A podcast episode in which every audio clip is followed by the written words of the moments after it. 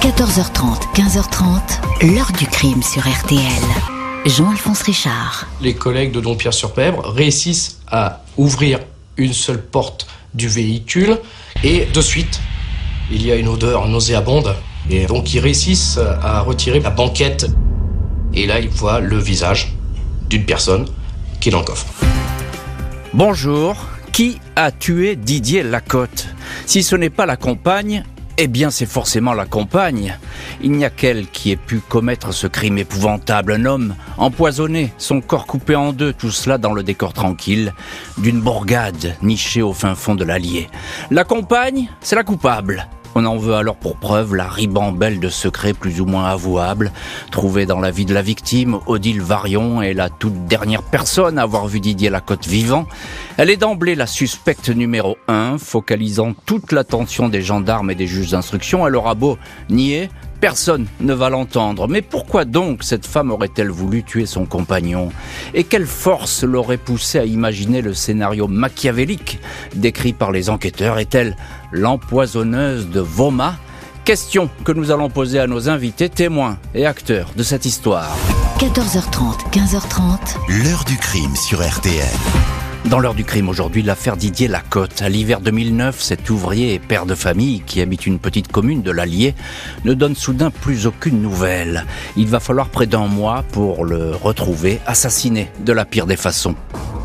Ce mardi 3 mars 2009, Odile Varion se présente à la brigade de gendarmerie de Dompierre-sur-Besbre. Elle vient y signaler la disparition de son compagnon Didier Lacotte, 51 ans, lequel n'a pas disparu la veille, mais depuis le 12 février il y a presque un mois. La concubine, silhouette frêle, petite voix, ne semble pas s'inquiéter outre mesure de cette absence inhabituelle. C'est d'ailleurs sa belle-sœur qui l'a poussée à alerter les autorités. Sans cela, eh bien, sans cela, elle ne serait peut-être jamais venue. Les gendarmes sont surpris par une telle attitude. Sur un ton monocorde, Odile Varian explique qu'elle croyait Didier parti en vacances en Espagne. Le couple, qui a deux enfants, Alexandra, 17 ans, Aurélien, 15 ans, habite bien la même maison dans le village voisin de Voma. Ils sont ensemble depuis 22 ans, mais cela fait bien longtemps qu'ils font chambre à part. Ils ne font que se croiser un peu comme des colocataires. Chacun sa vie, chacun ses sorties, chacun son métier. Lui est ouvrier à l'usine PSA de Sept-Fonds, elle est conductrice de car scolaire. Didier Lacotte ne s'est effectivement pas présenté à son poste de travail à son retour de congé le 23 février. Il est employé ici depuis une trentaine d'années, il a toujours été ponctuel. Les gendarmes visitent la maison du couple, rien de suspect. La chambre du disparu est bien rangée, toutes ses affaires sont là, seule sa voiture manque à l'appel. Didier Lacotte prend des médicaments, des antidouleurs pour son dos, mais aussi des anxiolytiques pour lutter contre le stress. Après un divorce, il y a plus d'une vingtaine d'années, il avait sombré dans la dépression. A-t-il été victime de ses idées noires et décidé d'en finir? Les enquêteurs explorent les routes, les chemins du secteur en vain. Dans ses affaires, dans le casier de l'usine, ils trouvent tout un pan discret de sa vie. Il y a là plusieurs euh, morceaux de papier, des post-it avec des téléphones et des prénoms de femmes, des maîtresses d'un soir rencontré dans des discothèques ou sur Internet. Le jeudi 12 février, dernière fois où on l'a vu à l'usine, Didier Lacotte avait ainsi rendez-vous. Il a quitté son poste vers 16 heures. Il a parcouru 30 kilomètres jusqu'à Moulins pour y retrouver Annie, une femme divorcée, sa maîtresse depuis 15 jours. Celle-ci est entendue, elle confirme une relation sexuelle dans la voiture de Didier, dans un chemin discret en pleine campagne. Tout s'est bien passé. Annie était avec lui quand son fils l'a appelé pour savoir à quelle heure il rentrait dîner. Appel noté à 19h41. Didier a alors pris la route. Sa maîtresse l'a appelé à 20h06. Il lui a dit qu'il était presque chez lui, puis plus rien. Mardi 10 mars, un mois après la disparition de Didier, un avis de recherche est publié dans le journal La Montagne. Didier Lacotte, 1m70, physique trapu, cheveux grisonnants, portait un blouson bleu et une chemise écossaise quand il s'est évaporé.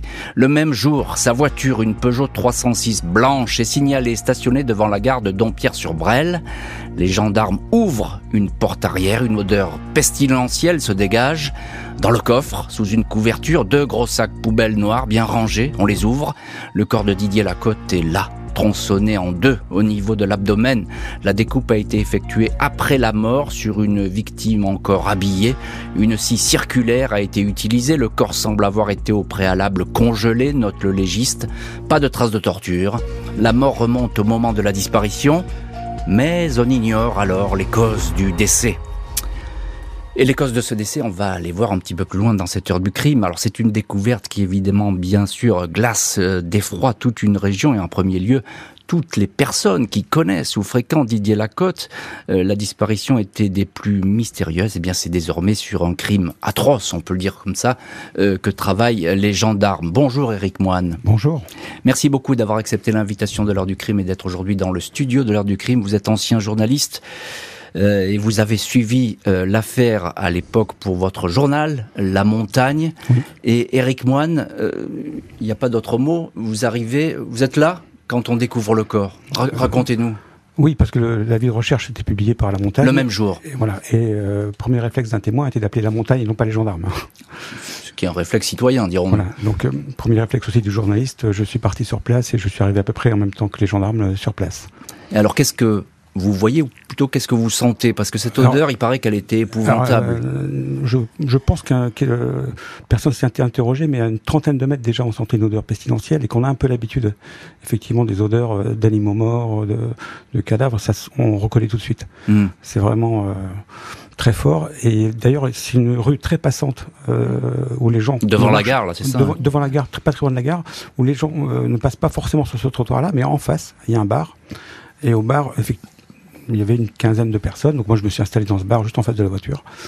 Et euh, là, les gens commençaient à se dire, oui, effectivement, ça semble vraiment mauvais depuis quelques temps. Mais personne n'avait encore osé ou avait imaginé qu'il y avait un corps dans une voiture. On n'avait pas fait le lien avec cette voiture. et puis... l'odeur était forte et diffuse, donc on, elle n'était pas forcément euh, située sur la voiture elle-même. Oui, c'est ça. Donc, euh, bah, enfin bon, là, effectivement, il n'y a plus de guerre de doute. Hein. Euh, c'est la voiture, effectivement, de, de, de Didier Lacotte. Il n'y a pas beaucoup de doute sur la personne qui est retrouvée dans le coffre. C'est ça. Hein. Et, justement, alors, Didier Lacotte, c'est un ouvrier. Il est chez PSA, là, cette fameuse usine locale, l'usine de cette fond. Ah. alors, PSA, c'est une très grosse usine avec plusieurs centaines de salariés. Et euh, naturellement, j'ai tout de suite moi commencé mon enquête journalistique en tout cas, euh, notamment en voyant les, euh, en allant voir les ouvriers de, PSA. Et euh, là, très étonnamment, euh, Monsieur Didier Lacotte, eh ben très peu de monde le connaissait. Vaguement, on le voyait déplacer palette euh, comme ça, mais il n'était pas forcément connu. Ça fait 30 ans qu'il est là, hein, pour ça fait 30 ans qu'il est là, hein. donc. qu'on d'une. Alors, c'est ce qui était frappant dès le départ, c'est que c'est une affaire où on est tombé tout de suite dans l'extraordinaire au milieu de l'ordinaire tout de suite avec la découverte de, ce corps, hein, évidemment. Et encore un mot, tout de même, Eric Moine, cet ouvrier, vous le dites, on le connaît pas tellement, etc. Euh, mais il a jamais attiré vraiment l'attention. On va ah, savoir que c'est euh, plutôt un bon vivant, c'est quelqu'un qui est, qui, est plutôt amical. Le, le, brave gars euh, qu'on croise, avec qui on peut aller boire un coup, voilà. Mais par contre, personne n'est capable de me dire ce qu'il faisait de sa vie à part aller à l'usine. Je suis même allé au domicile de, de Côte et je me suis très bien que ça m'avait frappé. Euh, son voisin en face, euh, à 20 mètres, euh, ne se souvenait pas depuis combien d'années ils habitaient là. Mhm. Et en fait, ils n'avaient aucun échange. Ah oui, on s'échange bien quelques poireaux de temps en temps, mais non, on parle pas. voilà. Alors c'est un homme secret, hein, hein c'est comme ça que effectivement son portrait se, dessine. Bonjour maître Anne-Laure Lebert. Bonjour. Merci beaucoup vous aussi d'avoir accepté l'invitation de l'heure du crime et d'être également dans le studio euh, de l'heure du crime. Vous êtes euh, l'avocate d'Odile Varion avec maître Jean-François Canis. Euh, c'est vous qui l'avez défendu lors de cette affaire. Bien justement, Odile Varion, c'est la compagne. Hein. c'est la compagne, elle apparaît là, elle va apparaître très vite dans, dans le, le champ des enquêteurs. Comment est-ce qu'elle apprend le, la mort de son compagnon. Euh, où est-ce qu'elle est à ce moment-là? Alors Odile Varion, elle est euh, conductrice du bus scolaire, vous l'avez dit.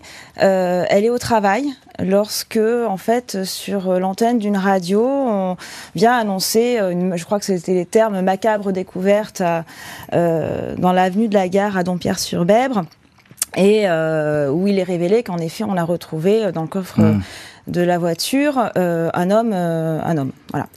Et elle fait le lien euh, assez rapidement. voilà, et sans qu'on lui dise, hein, puisque elle, fait le lien avec la disparition de son, de son Ça paraît évident, oui, parce qu'elle a signalé la disparition. Il y a cette voiture qui est identique à la voiture de son compagnon, donc ça fait pas beaucoup de doute. Alors je l'ai un petit peu raconté, Maître Lebert, c'est une vie un peu particulière, ce couple. Hein ils, sont colocataires, je disais. On a l'impression qu'ils se croisent sans se voir et que ça dure depuis un bon moment déjà. Oui, alors je crois qu'il n'y avait plus que leurs deux enfants qui les réunissaient en fait. Hein. Ils étaient euh, euh cohabitaient hein, depuis des années. Chacun avait sa vie. Lui de nombreuses maîtresses. Euh, voilà, il avait. Voilà, c'est ce qui est ressorti de, des investigations. Euh, une vie sexuelle assez fournie, était en recherche d'aventures sexuelles. Et elle, elle avait un amant, mais c'était très secret en fait hein, depuis euh, assez longtemps et euh, voilà, ça avait finalement une double vie. Elle, ferme les yeux sur ce qu'il fait et lui ferme les yeux sur ce qu'elle fait, c'est ça? Bah, je crois qu'elle une espèce de pacte comme ça? Oui, absolument. Et même, je pense qu'elle était plutôt euh, satisfaite de plus être euh, euh, l'objet des, assauts de Didier Lacotte. Hein. Oui, c'est ça. Parce qu'on va, on va s'apercevoir qu'effectivement, bon, c'est un obsédé sexuel, il faut dire les choses comme elles sont. Et puis, parfois, il a peut-être des accès de violence qui sont épouvantables. Mais ça, on, va arriver à le, déterminer au, au, fil de cette enquête. Éric Moine, donc il y a ce portrait de Didier Lacotte, qui est un coureur de jupons invétéré on va retrouver euh, effectivement ces petits mots, euh, ces traces sur Internet, ces sorties en discothèque, peut-être en boîte échangiste. On, pense que ça peut être un mari jaloux finalement. Je crois que c'est les premières pistes sur lesquelles sont partis les gendarmes, parce que je me souviens aussi très bien. Euh, non seulement jaloux, mais en plus, je me souviens de la première grosse perquisition, c'était chez un boucher que le, corps avait été découpé et une de ses maîtresses était femme de boucher. il, avait le, il avait le portrait idéal de quelqu'un qui peut le boucher a dû fermer boutique peu de temps après parce que tout le monde l'a su et c'était, mm. euh, ça fait le tour du pays, comme on dit. Euh, euh, Maître Lebert, qu'est-ce qu'il y a de, d'extraordinaire, de, frappant dans cette scène de crime? On a l'impression que on s'est peut-être pas acharné sur la, victime, mais en tout cas, bah, on l'a méthodiquement découpé. Pourquoi on découpe le corps comme ça? Alors déjà, je ne parlerai pas de scène de crime, je parlerai plutôt de mise en scène. Parce que euh, ceux qui ont fait ça ont voulu qu'on retrouve euh, Didier Lacotte dans ce coffre-là. La, porte n'était pas verrouillée. Euh, elle était stationnée dans l'avenue la plus passante de Dompierre-sur-Bèbre, avenue de la Gare. voiture non verrouillée, c'était finalement pour qu'on le retrouve ainsi. Et puis sur le corps, en effet, il était assez mutilé au niveau sexuel, c'est-à-dire qu'il était brûlé au niveau de ses parties génitales, Didier mmh. Lacotte, et euh, qu'il y avait euh, notamment une découpe dans son jean au, niveau de la braguette d'une dizaine de centimètres sur 10, donc ce qui est quand même ce qui interroge. Alors je disais qu'il n'a pas été torturé, parce qu'il va y avoir des rumeurs qui vont courir là-dessus, et les légistes vont dire non, il n'a pas été torturé. Tout ça, ça a été fait post-mortem? Alors il a été euh, brûlé euh, sur différentes parties de son corps, dont les organes génitaux. Euh, il y a quand même des lésions euh, étonnantes, hein, c'est-à-dire symétriques au niveau des tempes, derrière les oreilles. Il y a quand même des traces sur le corps étonnantes. Hein. La famille et les amis de la victime vont reprocher à Odile Varion une attitude trop distante face à cette mort épouvantable. La trace de l'ouvrier se perd non loin du domicile familial. Ils vont donc s'intéresser à la compagne.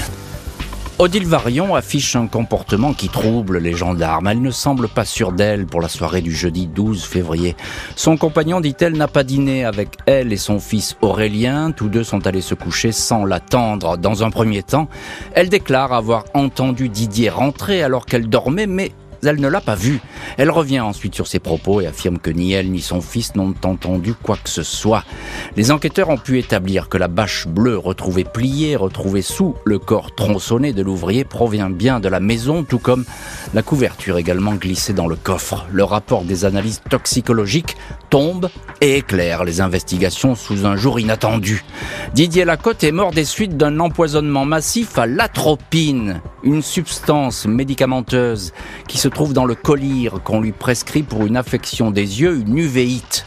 Mais la dose qu'il a ingérée par administration orale, précisent les experts, est considérable, entre 500 et 1000 mg, bien au-delà de ce que contient le collyre.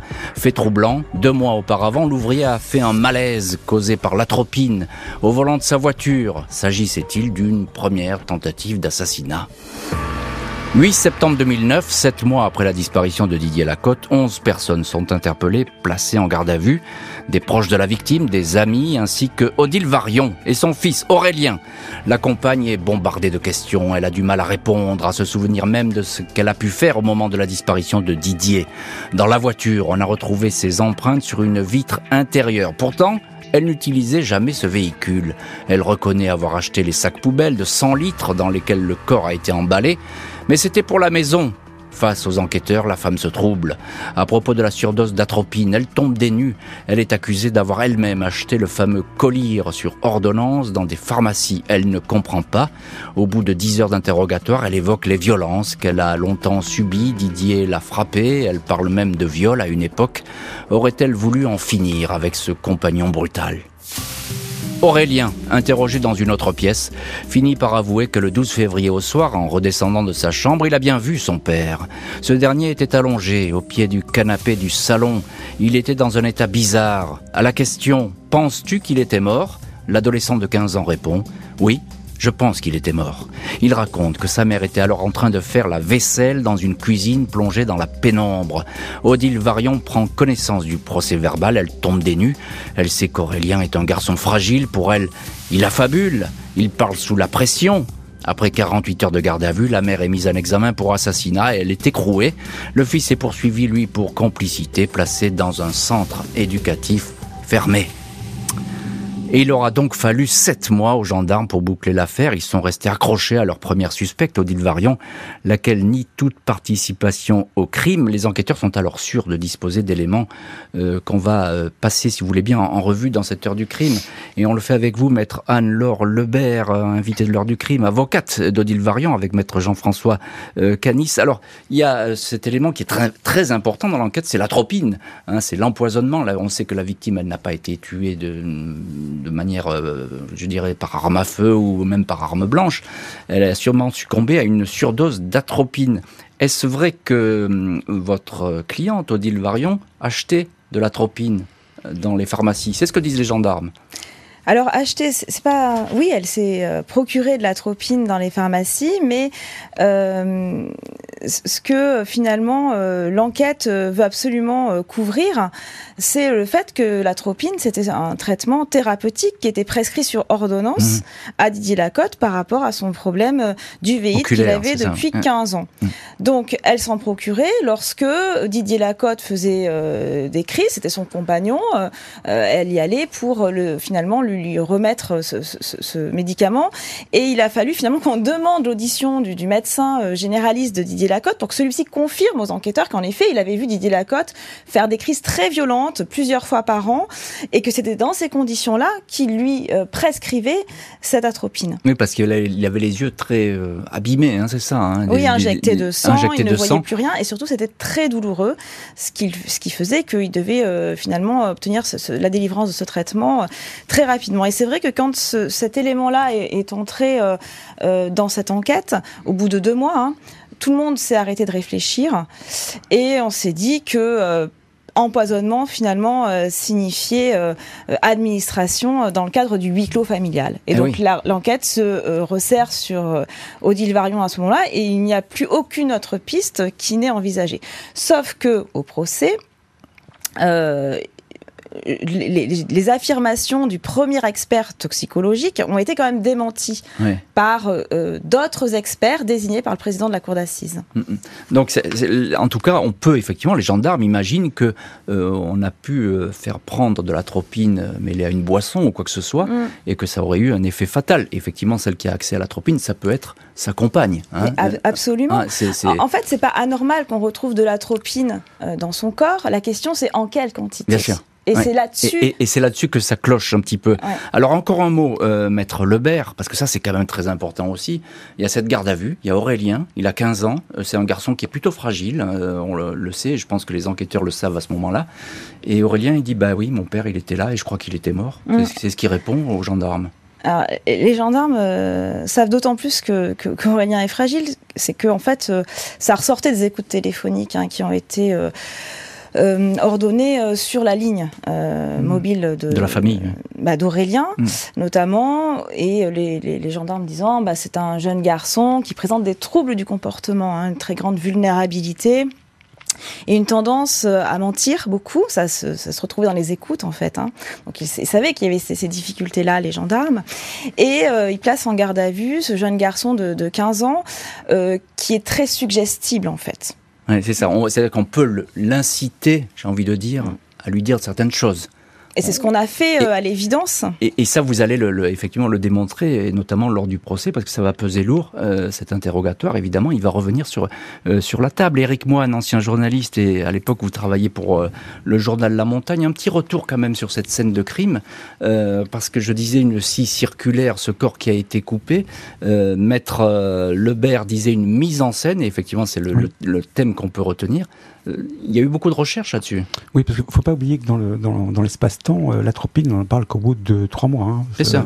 les analyses toxicologiques prennent beaucoup plus de mmh. temps que l'autopsie. Les premiers, euh, premiers éléments qu'on a, c'est l'autopsie.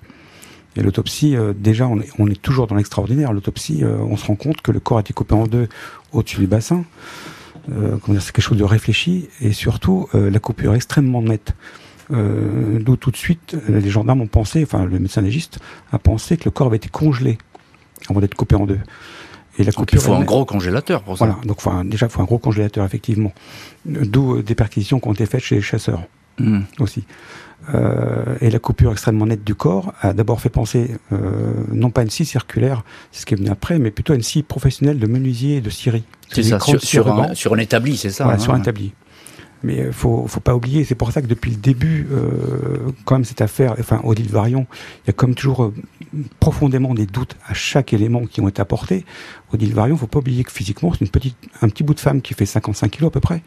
Euh, Didier Lacotte, lui, fait bien 80 kilos. Oui, c'est un garçon trapu, très lourd. Euh, Tout le monde sait qu'un corps pèse plus euh, mort pèse plus lourd qu'un homme vivant. Et, j'ajoute à ça, euh, Eric Moine, qu'il faut savoir se servir d'une scie professionnelle à ruban, comme vous dites. C'est pas donné à tout le monde. Il faut imaginer une petite femme de 55 kilos, même avec son son fils qui lui est guère plus gros de 15 ans, porter un corps de 80 kilos, l'emmener dans une scierie ou apporter un outil pour le couper, le découper, le mettre dans les dans, dans les sacs, le mettre dans un coffre, emmener la voiture. Tout ça réclame une mise en scène qui, à mon avis, euh, est beaucoup trop compliqué et complexe euh, pour ça. Et l'atropine, effectivement, ça arrive à point nommé.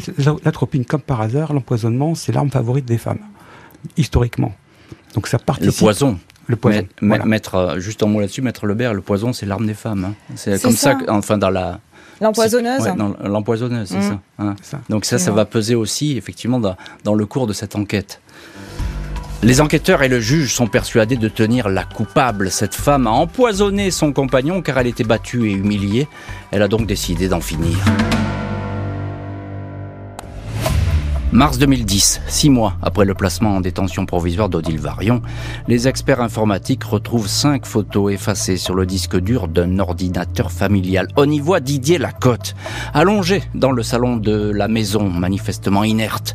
Il porte les mêmes habits qu'il avait le soir de sa disparition, à savoir une chemise à carreaux et des chaussettes blanches, vêtements qui habillent, habillaient le cadavre. S'agit-il de lui, mort au soir du 12 février 2009 Les experts ne peuvent pas confirmer la date des clichés.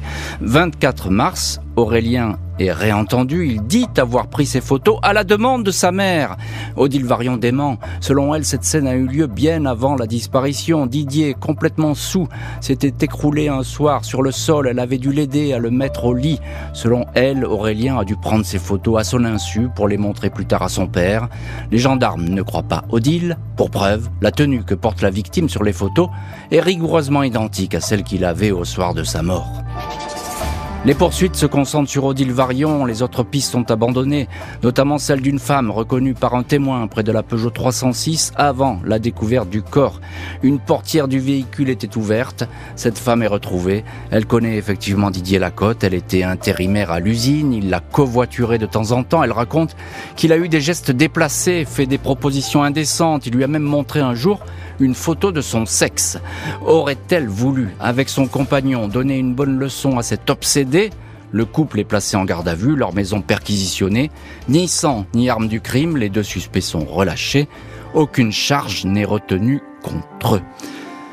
Et ces photos, ces fameuses photos qui apparaissent dans la procédure vont faire évidemment couler beaucoup d'encre.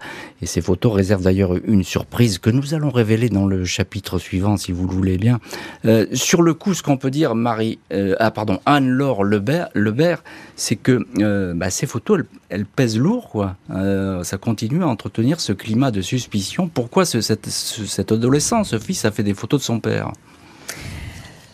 Alors, en effet, euh, lorsque ces photos sont révélées par l'expertise informatique, euh, bah, les juges se disent qu'ils tiennent là, finalement, euh, les photos du crime, hein, de la scène de crime. C'est tout le monde en était certain, persuadé.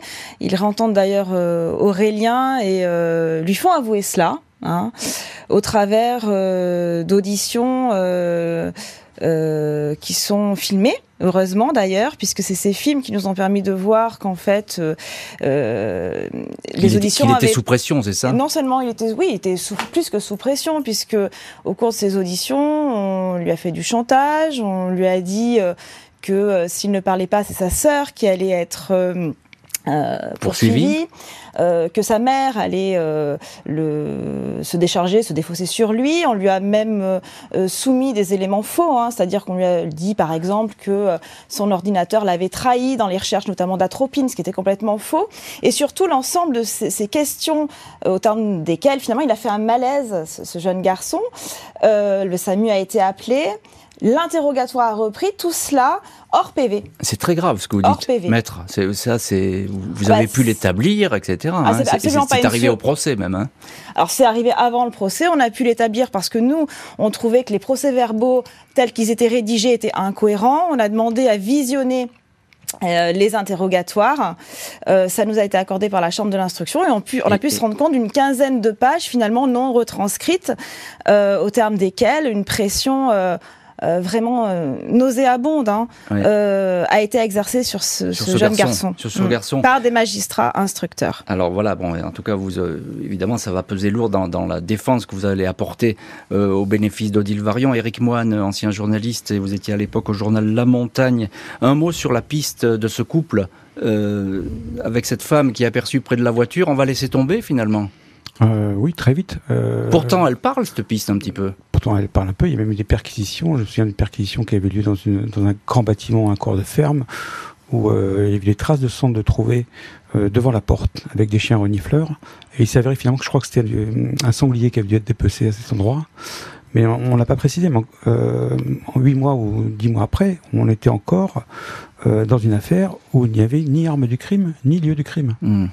Et, ce, couple, il va être interrogé euh, longtemps. Ils, sont placés en garde à vue même. Hein. Ils sont placés en garde à vue, ils sont interrogés, mais euh, quand ils ressortent de garde à vue, euh, on n'entend plus parler de cette, de cette piste-là. C'est étonnant parce que cette femme, elle est aperçue par un témoin qui a aucun intérêt à dire que c'est elle. Il la reconnaît formellement sur photo. Du, du, bornage téléphonique qui, qui la mettait un peu en cause.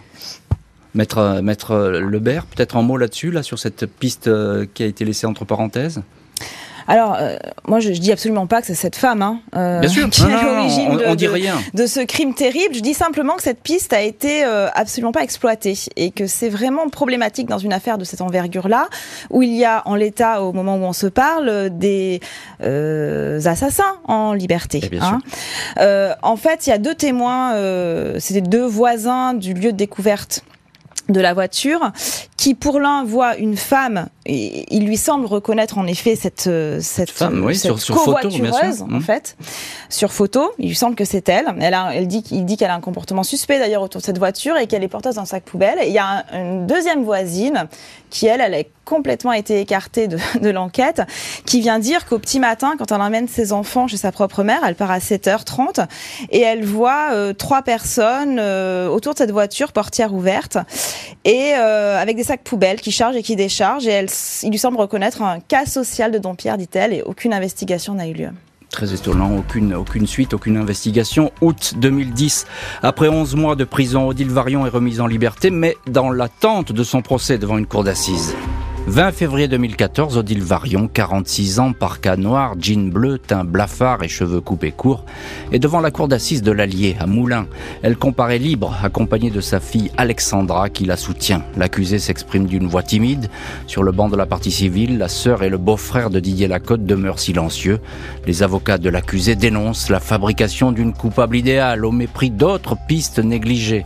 Des mégots de cigarettes retrouvés dans la voiture, des cheveux de couleurs et de longueurs différentes n'ont jamais été expertisé. Aurélien, 20 ans, est interrogé sur les fameuses photos de son père, inerte. Il est l'auteur des clichés, dit-il, mais contrairement à ce qu'il a pu raconter en garde à vue, il ne les a pas pris au soir du 12 février 2009. Il ne se souvient plus de la date. Coup de théâtre, l'examen des photos originales en couleur fissure totalement l'accusation.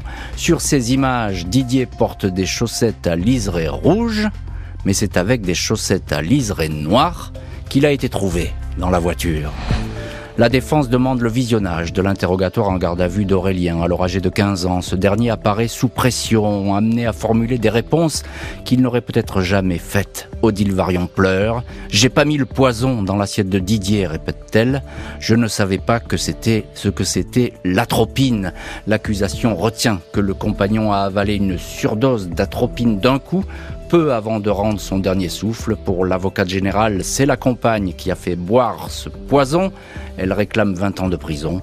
1er mars 2014, après 4 heures de délibéré, Odile Varion est acquittée. La preuve de sa culpabilité n'a pas été rapportée.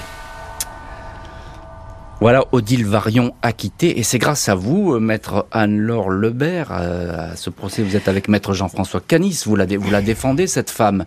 Et donc il y a cet élément important parce qu'on en parle de cette chaussette, ces chaussettes qui n'ont pas le, la même couleur. Mm. On s'en aperçoit là comme ça d'un seul coup? Alors grâce à nous, grâce surtout, je dirais, à, à l'honnêteté intellectuelle de magistrats euh, d'expérience euh, et qui, euh, à la différence des gendarmes et des premiers magistrats instructeurs, n'était pas pétri d'a priori. Voilà, déjà.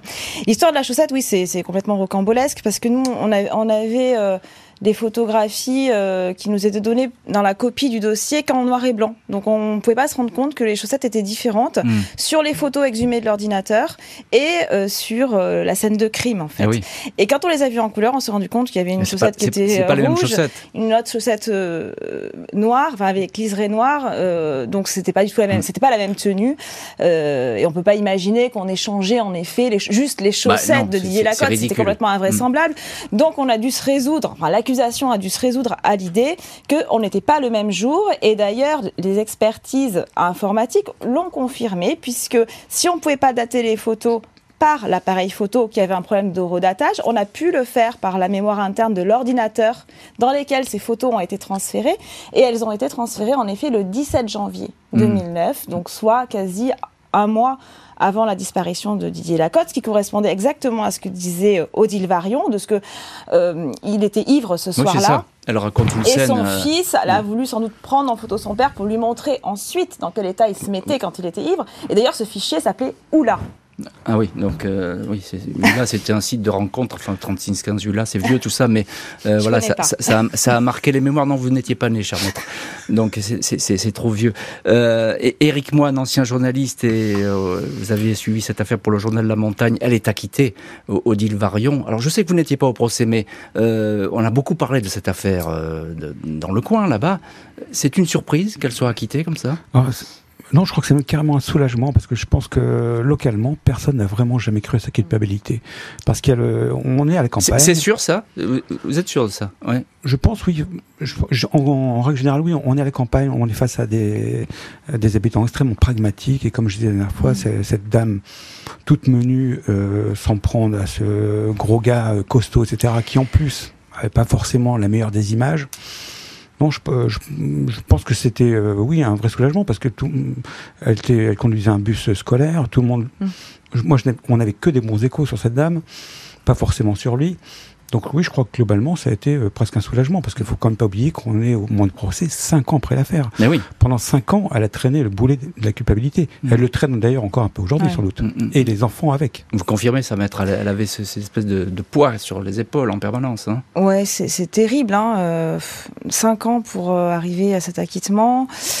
C'est une femme qui est, c'est une taiseuse en plus. Elle manifeste Ah pas ouais. trop ses émotions. Elle est très en dedans. Elle garde tout pour elle.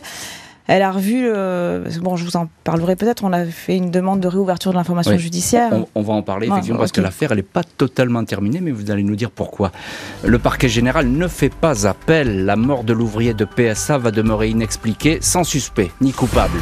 Odile Varion, pointée du doigt pendant cinq ans par les enquêteurs et les juges d'instruction, ne veut pas que le meurtre de son ex-compagnon tombe dans l'oubli.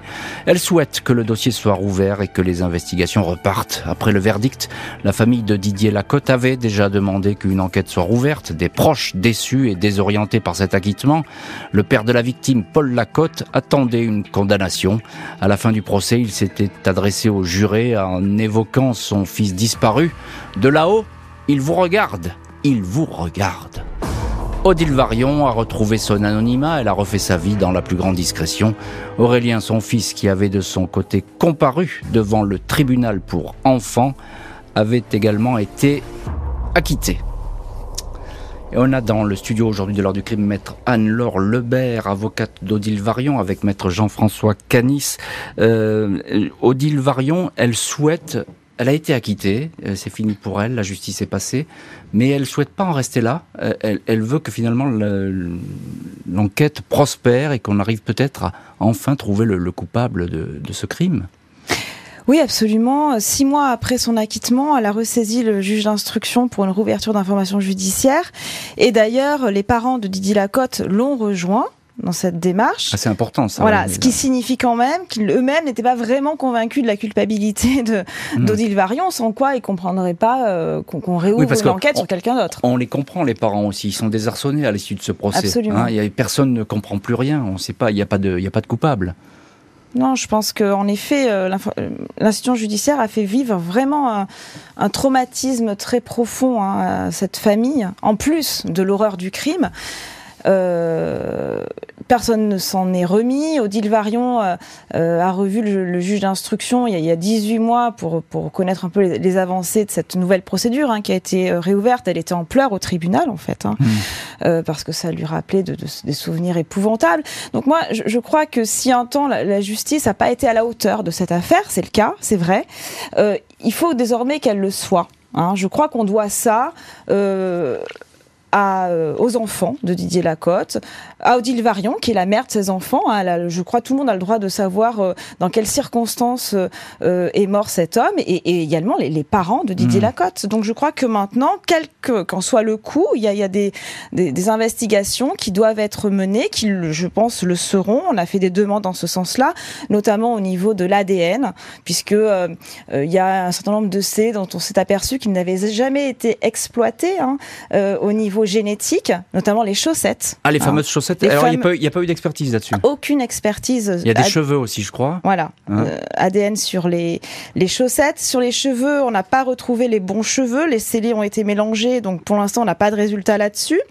Mais les chaussettes et les chaussures euh, n'ont jamais fait l'objet d'une exploitation euh, génétique. Et quoi qu'il en soit, même sur les autres scellés qui, qui ont déjà fait l'objet du, de, recherche ADN, euh, l'ADN a progressé de Bien manière sûr. inouïe Oui, hein, depuis ces 12 Et dernières années. tous les mois, toutes les semaines quasiment. les méthodes d'extraction sont très différentes. Maintenant, c'est la méthode de, de quadrillage, c'est-à-dire qu'on on, on analyse l'entièreté d'un scellé, et donc ça donne, donne beaucoup d'espoir. Et, et c'est vrai qu'on a demandé à ce que l'ensemble des scellés qui, qui étaient retrouvés dans, dans ce coffre sur le corps de Didier Lacotte soient, soient exploités. Mm. Éric Moine, euh, ancien journaliste, et à l'époque, je le disais, vous travailliez euh, pour La Montagne, vous avez suivi toute cette enquête. Est-ce qu'il y a une chance, finalement, que cette enquête aboutisse? Alors, vous allez me répondre que vous lisez pas dans le mar de café. Non, On est d'accord? euh, Mais mais je- oh, je- oh, il y a l'ADN, il y a des témoignages, peut-être? Euh, je l'espère, parce que jusqu'à preuve du contraire, euh, aujourd'hui, on a une femme qui a passé 5 ans de sa vie avec euh, ce poids sur elle.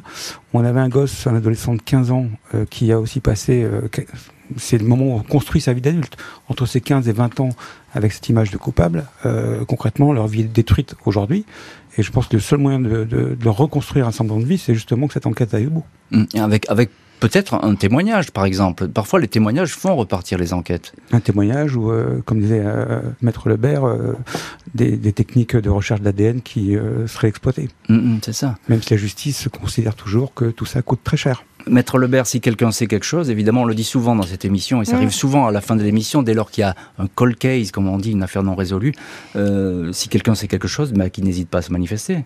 Oui, absolument. Je crois que euh, il faut pas que cette affaire euh, reste non élucidée. Ça serait invraisemblable pour cette famille. Mm. Et cette famille, elle a réussi à un petit peu se recomposer, parce que je sais qu'Odile Varion, juste ap- après le verdict, elle a dit Je suis soulagée, évidemment, mais maintenant j'ai qu'une envie, c'est retrouver ma fille et mon fils. Est-ce que ça s'est passé comme ça? Oui, absolument. Ils étaient euh, parce qu'ils étaient interdits de se voir également. Enfin, oui. a ça en plus dont on n'a pas parlé. euh, qui rajoute au traumatisme. Et en effet, ils ont reconstruit leur vie, euh, mais loin, dans le sud. Hmm. Ils sont, ils sont dans le sud et euh, euh, ils parlent encore euh, de cette. Quand vous les avez au téléphone, quand vous avez Odile Varion, cette affaire, elle est toujours très présente, je suppose. Elle, elle vous en parle toujours. Oui, absolument. D'ailleurs, je vous dis, elle a fait le déplacement jusqu'à QC pour rencontrer la juge d'instruction parce que pour ses enfants, hein, ça lui tient, ça lui tient à cœur. Merci beaucoup, maître Anne-Laure Lebert et Éric Moine, d'avoir été aujourd'hui les invités de l'heure du crime. Merci à l'équipe de l'émission, Justine Vignot, Marie Bossard à la préparation, Boris Pirédu à la réalisation. L'heure du crime, présenté par Jean-Alphonse Richard sur RTL.